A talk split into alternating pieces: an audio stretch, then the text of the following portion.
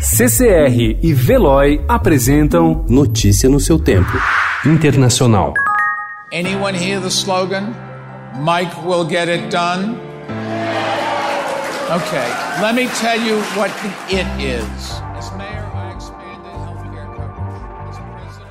O ex-prefeito de Nova York, Michael Bloomberg, lançou sua campanha em novembro. Desde então, gastou 300 milhões de dólares em anúncios de TV. Quatro meses depois, ele colhe os resultados. Pesquisa divulgada ontem mostrou que o bilionário cresceu 15 pontos percentuais em dois meses, ultrapassou Joe Biden e, pela primeira vez, ganhou uma vaga no debate democrata. Uma sondagem feita por institutos de pesquisas já coloca Bloomberg com 19% das intenções de voto, em segundo lugar, atrás apenas do senador Bernie Sanders.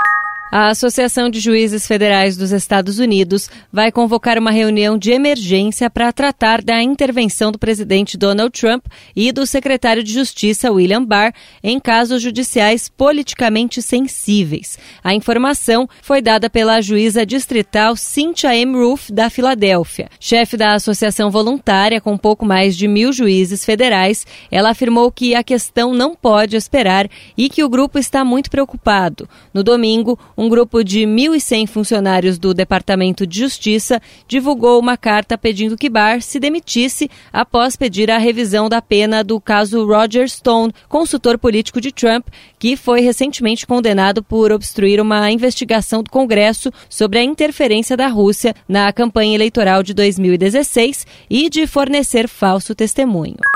Uma operação da polícia da Turquia prendeu pelo menos 700 funcionários públicos e militares do país ontem. Os detidos são suspeitos de integrar a fraternidade do pregador Fethullah Gülen, apontado pelo governo do presidente turco Recep Tayyip Erdogan como responsável pela tentativa de golpe de Estado em 2016. As prisões ocorreram em um momento em que um relatório sobre um novo golpe se tornou público.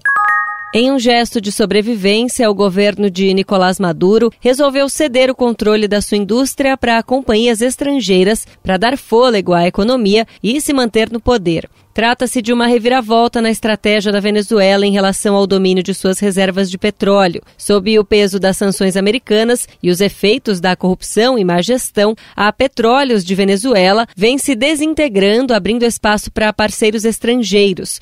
O que acontece na prática é que companhias privadas vêm extraindo o petróleo bruto, promovendo as exportações, pagando os funcionários, comprando equipamentos e até mesmo contratando equipes de segurança para proteger as operações, hoje em situação de ruína, segundo consultores da área de petróleo que trabalham no país. Notícia no seu tempo. Oferecimento CCR e Veloy.